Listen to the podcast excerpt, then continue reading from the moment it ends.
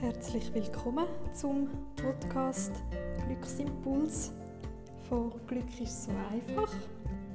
Für ein bisschen mehr Glück an deinem Tag.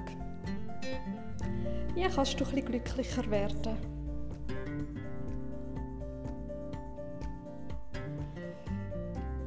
Heute geht es ums Glück geniessen.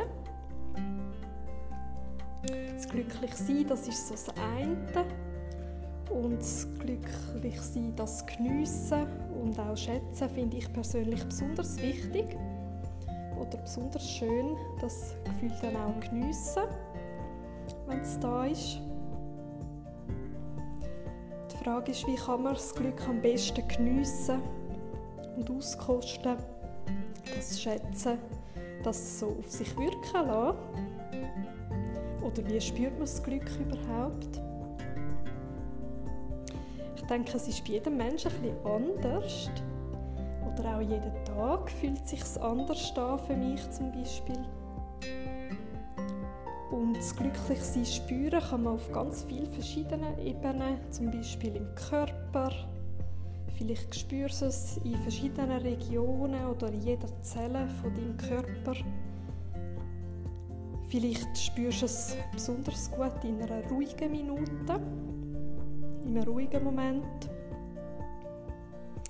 Es kann auch sein, dass deine Gedanken zur Ruhe kommen und du so das Glücklichsein in der Ruhe besonders gut spürst.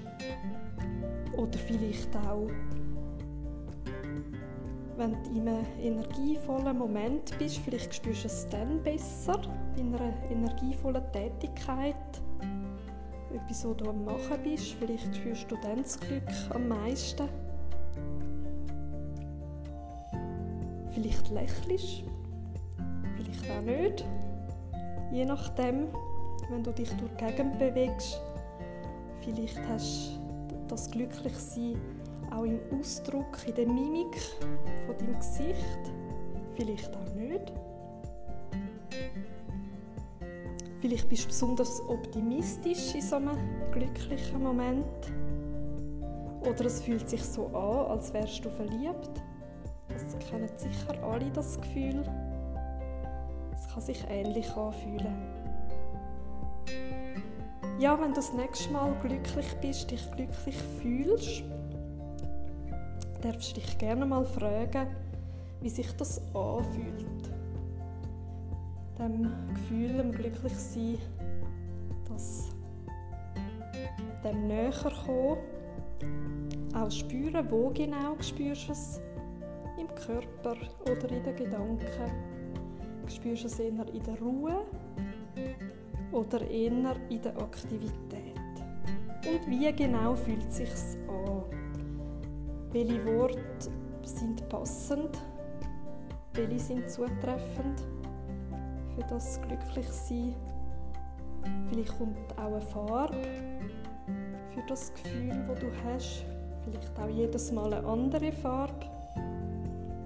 Oder vielleicht ein Bild, wo kommt, wenn du dem Glücklichsein näher auf die Spur gehst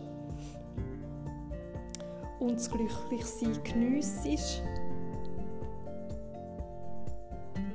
Vielleicht nimmt es ein bisschen genauere Formen an, wenn du das Glück ganz bewusst geniessest.